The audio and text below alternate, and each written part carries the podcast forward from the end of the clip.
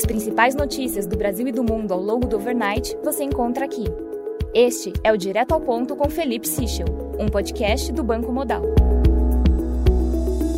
Bom dia e bem-vindos ao Direto ao Ponto. Hoje é quinta-feira, dia 26 de janeiro, e estes são os principais destaques esta manhã.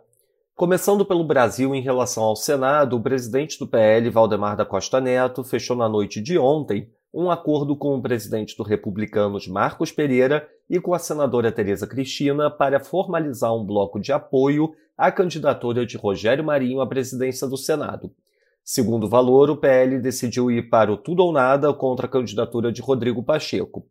A mesma matéria indica que, nas contas do PL, Marinho teria hoje 35 votos, a mesma quantidade que Rodrigo Pacheco. Já aliados do atual presidente do Senado acreditam que ele tenha entre 50 e 60 votos da casa. Na Câmara, o PT abriu negociação nos bastidores para fazer parte de um rodízio que inclui o PL no comando da CCJ e da Comissão de Orçamento. O PL já demonstrou interesse em comandar a CCJ no segundo e no terceiro ano do governo Lula. O União Brasil e o PP completariam a rotação com foco principalmente no orçamento. Em relação à articulação política, jornais destacam a disputa entre o PT e o Centrão por órgãos federais e orçamento para garantir o apoio do União Brasil ao governo. Segundo o Estadão, negociação conduzida pelo deputado Elmar Nascimento coloca a Codevasf, o BNB e o FNDE como necessários para garantir apoio do União Brasil a Lula. O governo resiste a ceder tudo, mas deve entregar ao menos um dos órgãos. Uma reunião causou apreensão no governo ao remeter aos erros de Dilma Rousseff. Integrantes da bancada petista sugeriram ao ministro Alexandre Padilha uma operação para contornar e isolar Elmar Nascimento e neutralizar o seu poder. Em relação ao BNDES, o Conselho de Administração do BNDES aprovou ontem o nome de Aloysio Mercadante para presidir o banco. Além dele, o colegiado também escolheu Tereza Campelo, Natália Dias e Helena Tenório para cargos de diretoria na instituição. Passando para o setor financeiro, no Reino Unido, a produção de veículos no ano passado caiu ao menor patamar desde 1956.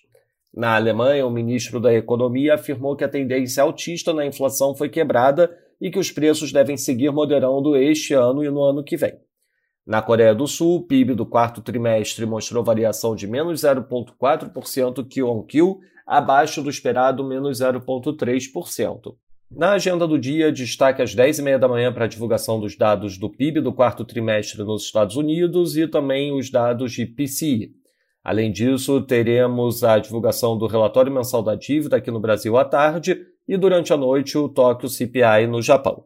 Nos mercados, o dólar index avança 0,15%, o peso mexicano desvaloriza 0,20% e o rand sul-africano valoriza 0,10%. No mercado de juros, o título americano de 2 anos abre 2 basis points, enquanto o título de 10 anos abre 3 basis points a 3,4726.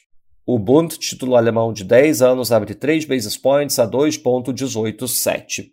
No mercado de ações, o S&P Futuro avança 0,14%, enquanto o DAX avança 0,12%. Já no mercado de commodities, o WTI avança 0,64%, enquanto o Brent avança 0,52% a 86,57 dólares o barril.